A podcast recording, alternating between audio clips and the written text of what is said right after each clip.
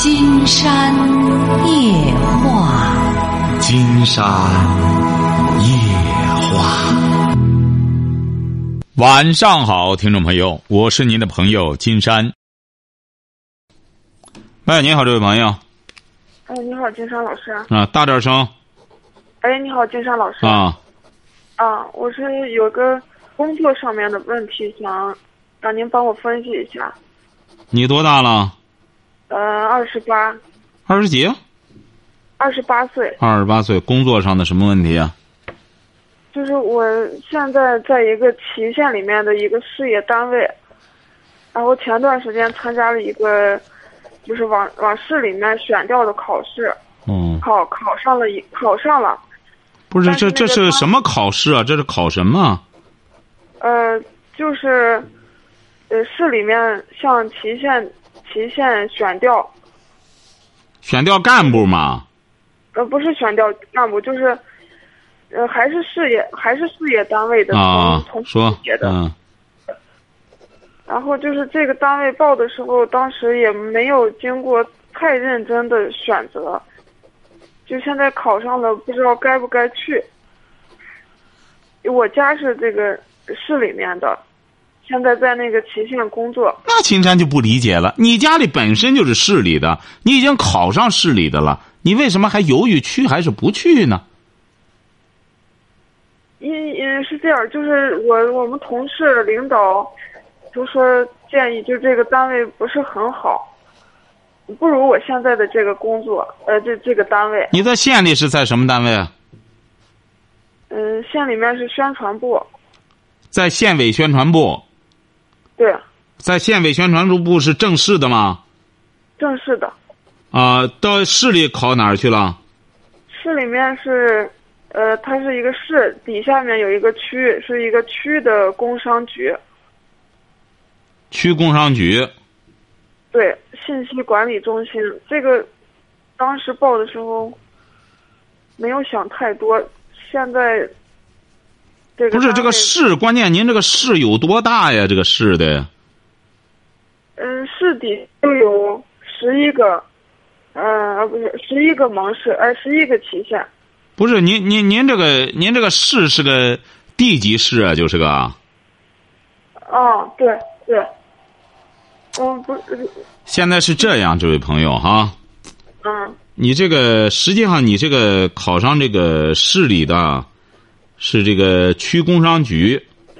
嗯。也挺舒服的个活儿，晓得吧？你他俩走的路啊不太一样，关键是，你在这个县里的县委宣传部，你将来怎么样啊？你将来能不能这个？你是大学毕业吗？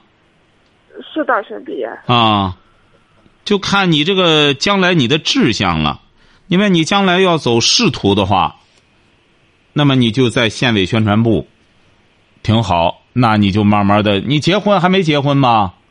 没有，没结婚呢。是啊，你比如说，你这个县是离着那个市，就在你家这个市的周边的县，是不是啊？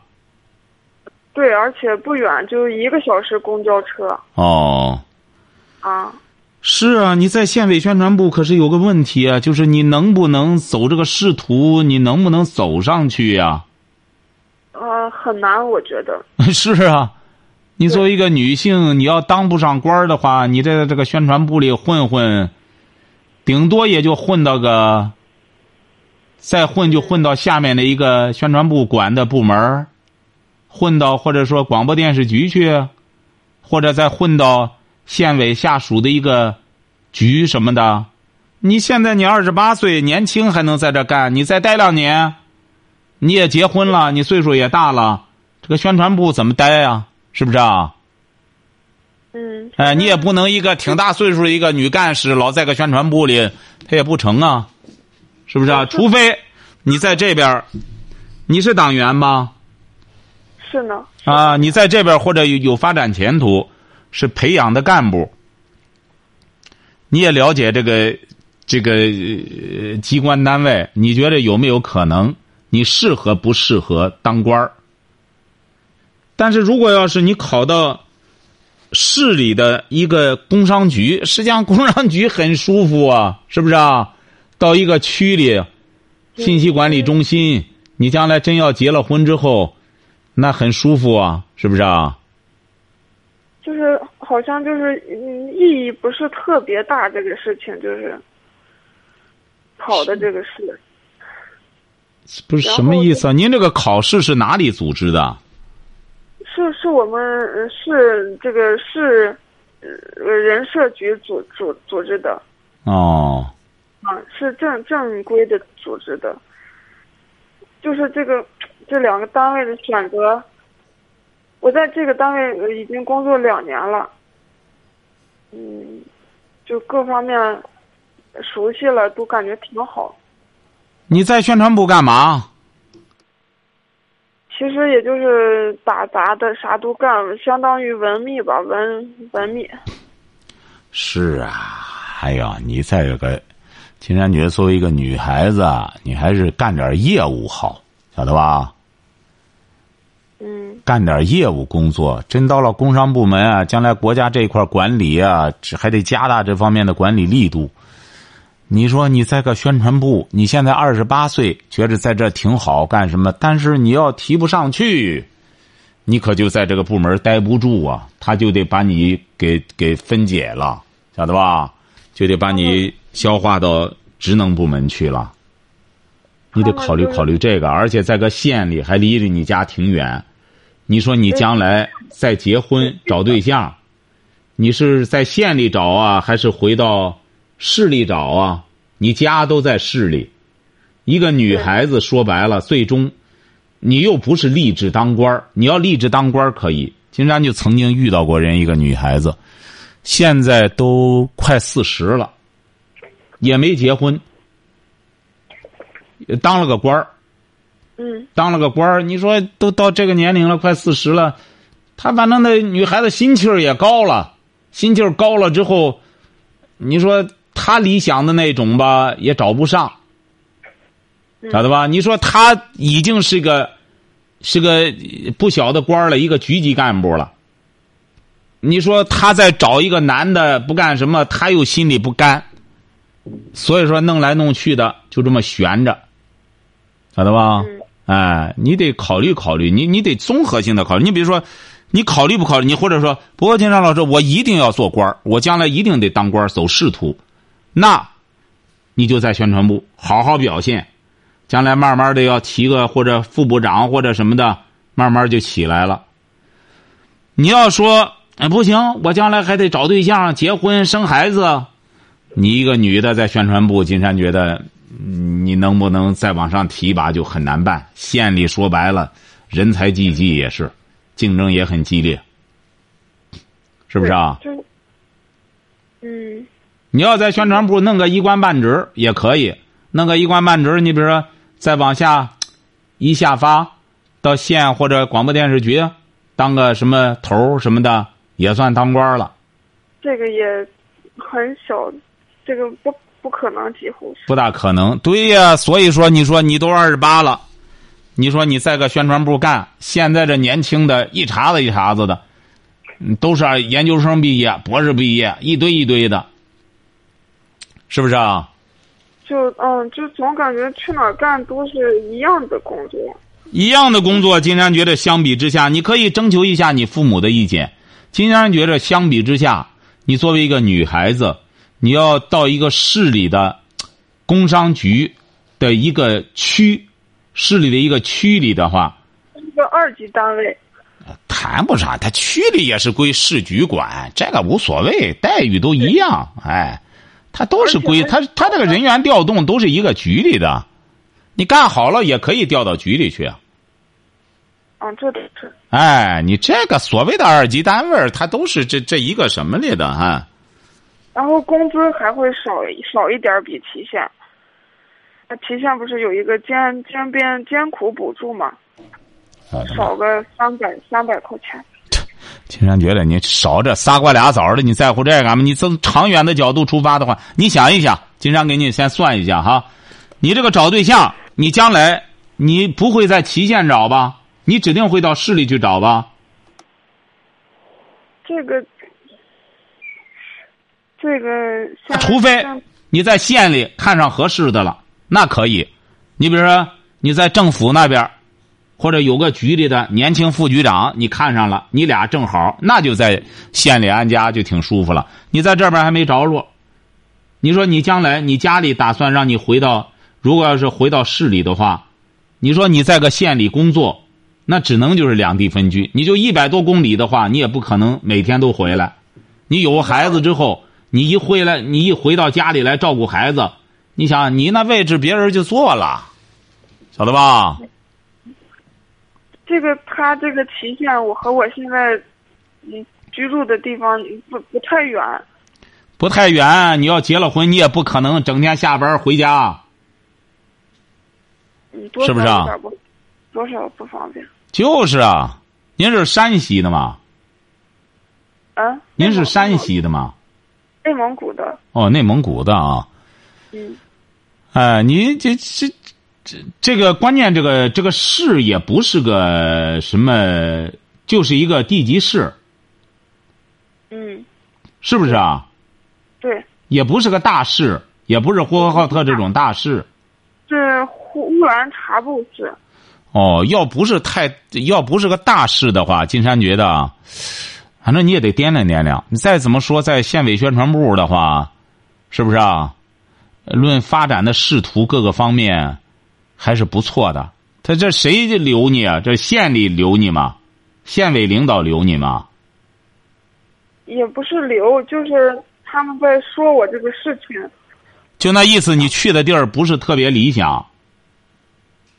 对，金山觉得啊，金山觉得这种思维是不对的。像你一个年轻人儿你一考，他又不是考局长的这么一个考试。再者说了，他就是考局长的话，你也得在那边有个职位，你相应的职位，他才有可能再考那个。你就到了市工商局，你要表现好的话，你照样可以提拔当官晓得吧？其实金山觉得还是，你要是回到一个市，总比在县里，嗯，包括眼界呀各个方面啊，因为这个市啊，呃，这个县呀，它有相对的封闭性，因为县整个一个小社会，它整个这个圈子啊，就在整个一个小圈子里。你作为一个年轻人来说，应该是，特别是作为一个女孩儿，你你你父母什么意见啊？他们就是说离家近了，这样挺好。你姊妹几个？一个，就是啊，你还是离家近舒服啊！金山，你不相信，你早晚会后悔的。你在，你像你，你这个，你是个独生女儿哈。嗯现在当官儿啊，不是那么好当的。你这个当上官儿之后啊，哎呀，说白了，付出的很多啊，竞争很激烈。你金山听着你这个性格啊，也不一定能当上官对对，哎，所以说你回到家里，你又是个独生闺女，回到多舒坦，在个市里的这个市工商局下面区里的干个信息中心，这可真是个养海参的地方，太舒坦了。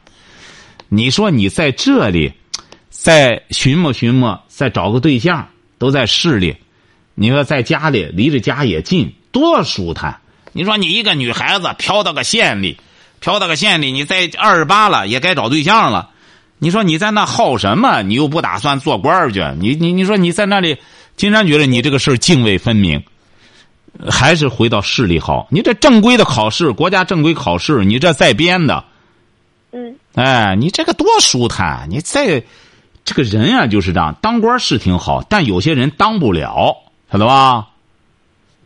这个当官啊，需要人的综合素质、综合能力太高了，一般人干不了这活那怎么着呢？干个业务活干个你像你特别一个女孩子，在工商局的区里的信息中心，好好的把这个编程都弄好了，单位上一看，哎呦，行，这小姑娘管的这一套不错，那么将来你在局里有可能就发展就很很有前景，晓得吧？你别忘了。你这个市里的工商局局长，嗯，就顶你那个县里的县太爷的级别，晓得吧？嗯，他俩是平级的，对，是不是啊？嗯哎，而且还得你那个县比较大，你得大县才有可能能在和市工商局长差不多的，也不是很大的。那不是很大的，没准他都不如市工商局长官大，晓得吧？嗯，现在人们一说起来，就是觉得还是我这个单位好，它是个什么党政机关吧，应该是。哎呀，这就是县里的观念，晓得吧？你在个县里，你会越缩，你这个观念越会怎么着呢？自己越在那待，越会越狼自大，晓得吧？他们很多人都是从工商局什么往外调，调到我们这儿当，然后我呢又要进去，他们都说我那所以说，这不就是这个问题吗？你要想当官儿，那么你就在县里。你说你一个独生女儿，你要是想将来在业务方面发展，你就到工商局去，晓得吧？你得看人家这调的，他是有他的目的的。他有些人调那儿去转一圈他琢磨着我我在基层干过。他有些人想当官的，他到县里这块很重要啊。在那里我在基层干过，然后我再回来之后我就有资本了，我也了解这个基层工作了。你又不打算这个，你能和人家那比吗？人家都是有目的的，晓得吧？你还有在省里的要求到县里去呢，是不是啊？晓得吧他？们他们嗯，还有就是他们为了县里面好像要清闲一点，市里面忙，您说，您您看您这个小姑娘，今天发现你早晚你会吃大亏的。你才二十八岁，嗯你在个县委宣传部里，你觉得那你能混下去吗？你二十八岁，你在那能干活，可你过三十之后，你再在那混混试试，就没你的位置了。国家将来对县里这个编制会越来越严的。嗯你想想，市里都改革完了，下一步改谁去了？就得改县里了。你县里还能能光那么舒坦吗？总的来说是大官管小官你到市里，那么你甭看你在市工商局，你到哪个县，你不是这个市管几个县？嗯，是管几个县，呃七八个吧。七八个县，你在市工商局，到哪个县里，你都是座上客。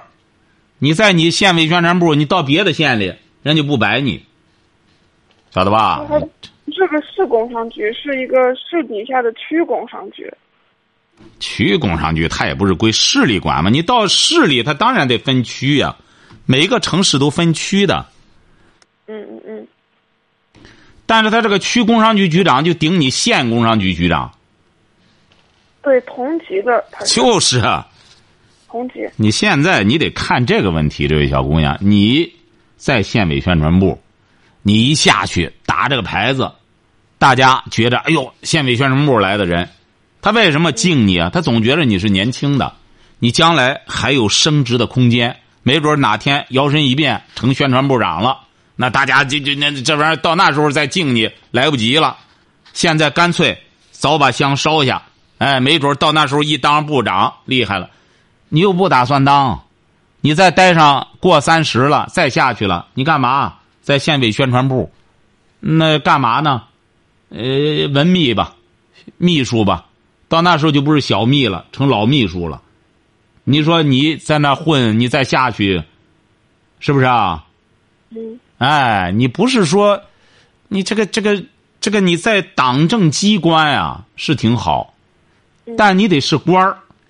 你不是官儿，你这玩意儿下去之后，你管不着人家，人不怕你啊，晓得吧？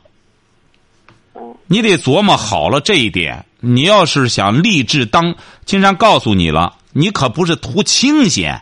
你要在个县委宣传部想图清闲，你县里是很培养人，这个县里培养干部啊，你在这里你就得瞪起眼来，怎么琢磨着？我在短时间内，我这也快三十了，特别是作为女性，你这个再过三十，他怎么再培养你啊？你得想办法，三十之前，我或者弄个什么级别，然后我在过渡的时候怎么能往上过渡啊？这玩意儿，他现在这个当官都得分年龄段儿，段段段段段弄，你这个年龄啪一卡没戏了。你得你得动脑子啊！你在个党政机关，你在个县委宣传部，宣传部也是出干部的地方，那你就得当官儿，你得哪怕我在宣传部当不上官不成，我到下边去，再到哪个部门去，赶快！我在这边实在当不大官了，我申请。和部长处好关系了，不行，哪哪有个缺，让我去顶上吧。你这玩意儿不动着脑子，你在那儿怎么待啊？怎么当官儿？都都没想过这。你这个不想？你说你在个宣传部干嘛？你二十八了，在那给他光当秘书嘛？是不是啊？哎，你当秘书也可以，或者写材料特别棒。你这材料，县委书记就得让你写。书记一说不行，这个材料得让谁写？那别人写不了，那你除非弄材料。你要会弄材料的话，很快就能提上去。这个，这个也不太会。你瞧，你学什么专业的？我学计算机的。那你没戏，计算机的多好，到工商局去干干。你又不会写材料，你在宣传部，你说你光给给领导打字吗？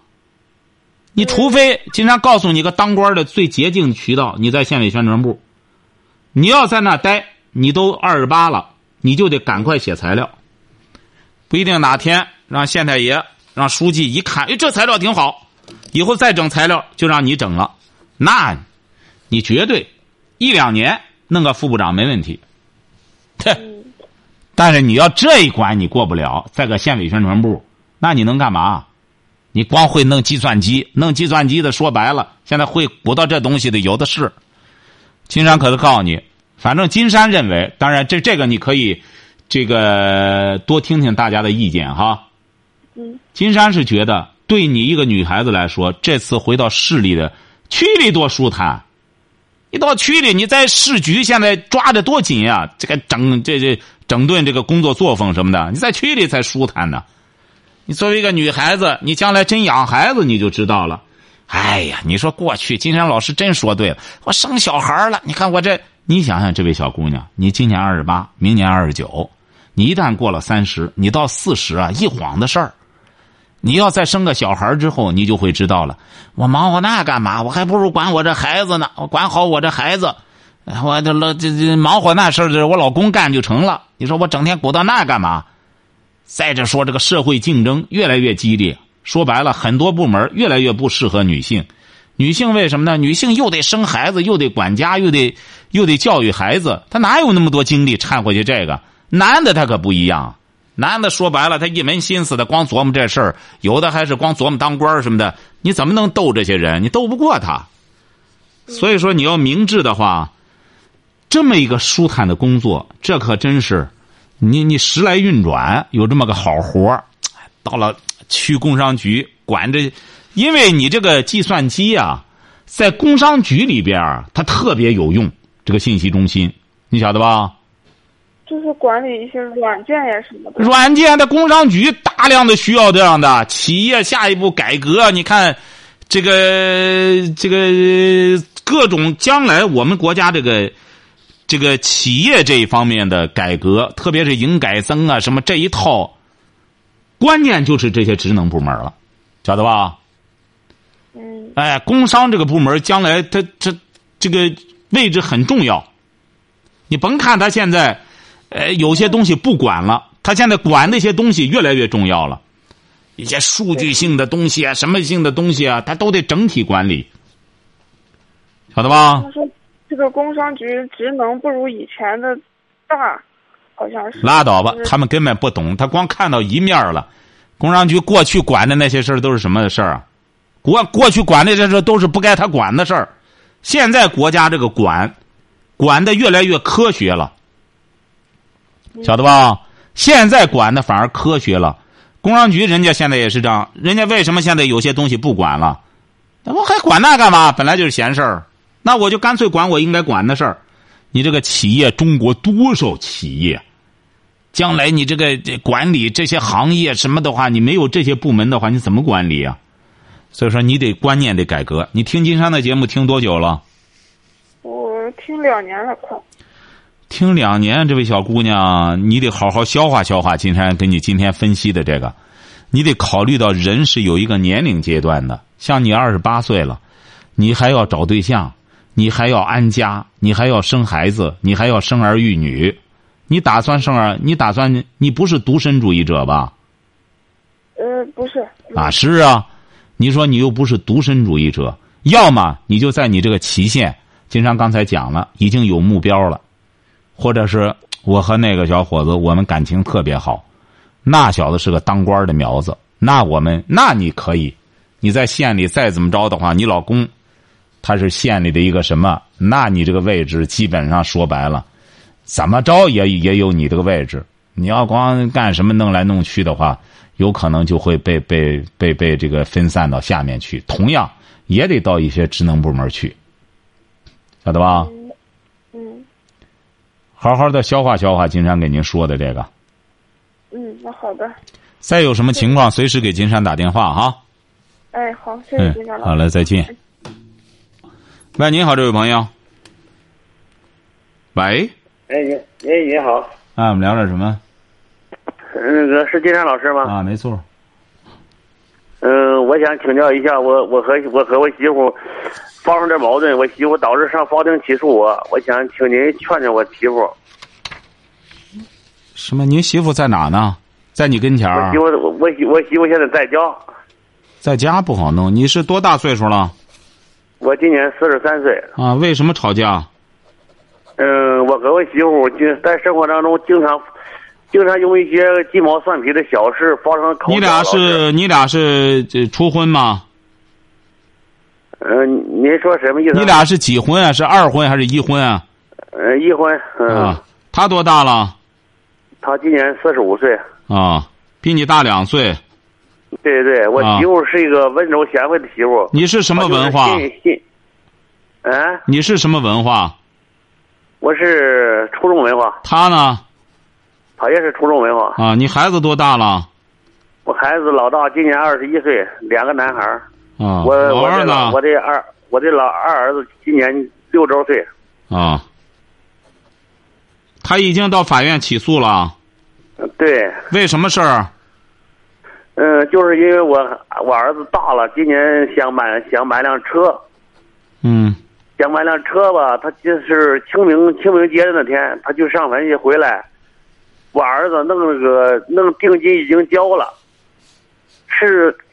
我儿子交定金的这事吧，他没通过我们两个，他他二声当中，呃，说点瞎话，糊弄他妈妈，又糊弄我说，说他妈妈让我让我跟着去交，他就跟我说的是他妈妈同意的。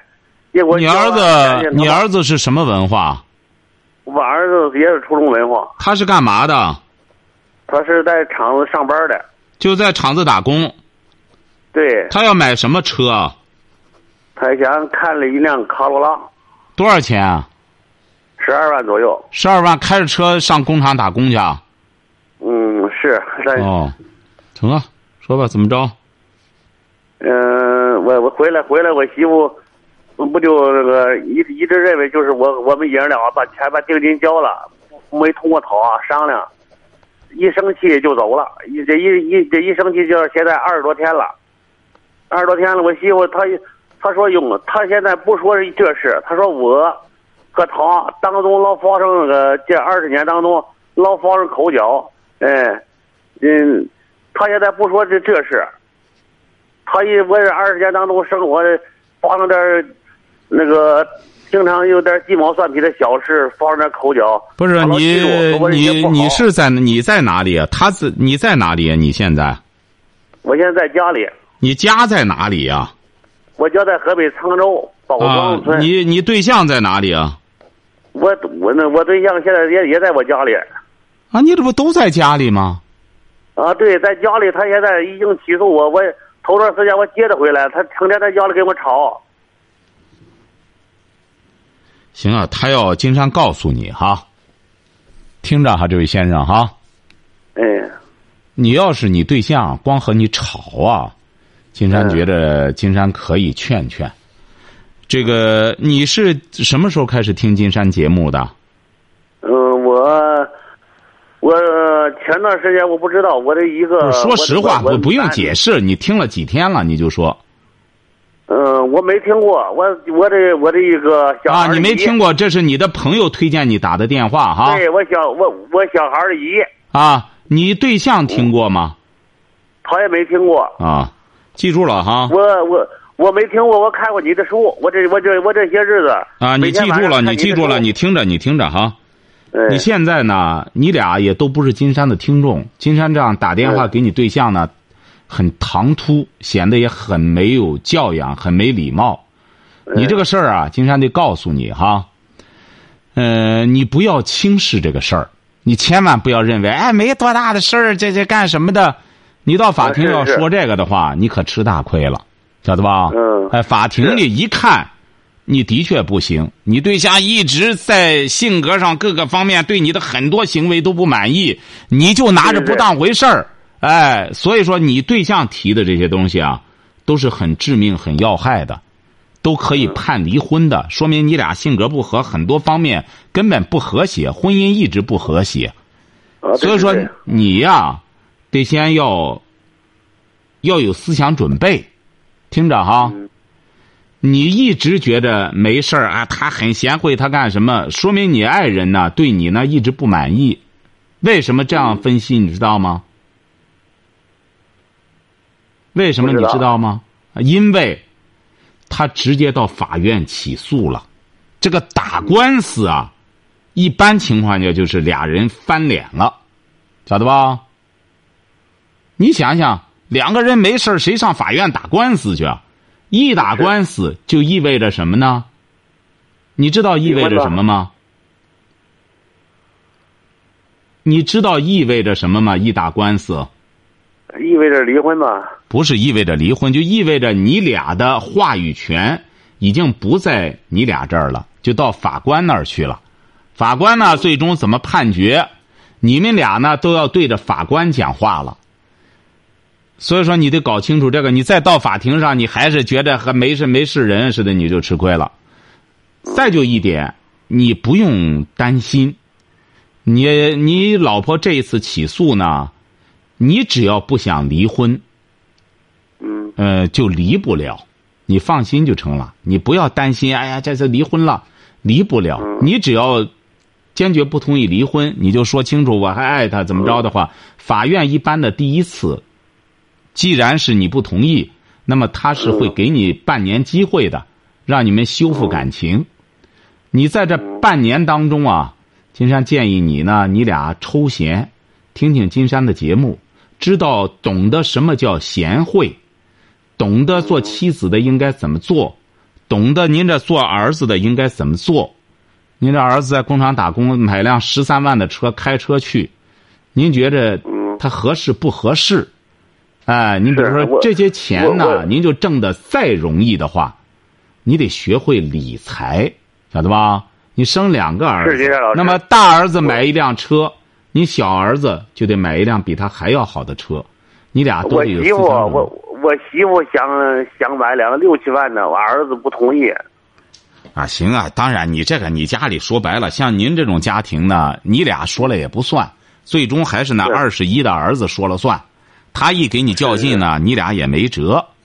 所以说，金山希望你呀，你家里的事儿呢，它不是一件事儿。您这个，这是您小姨子让你。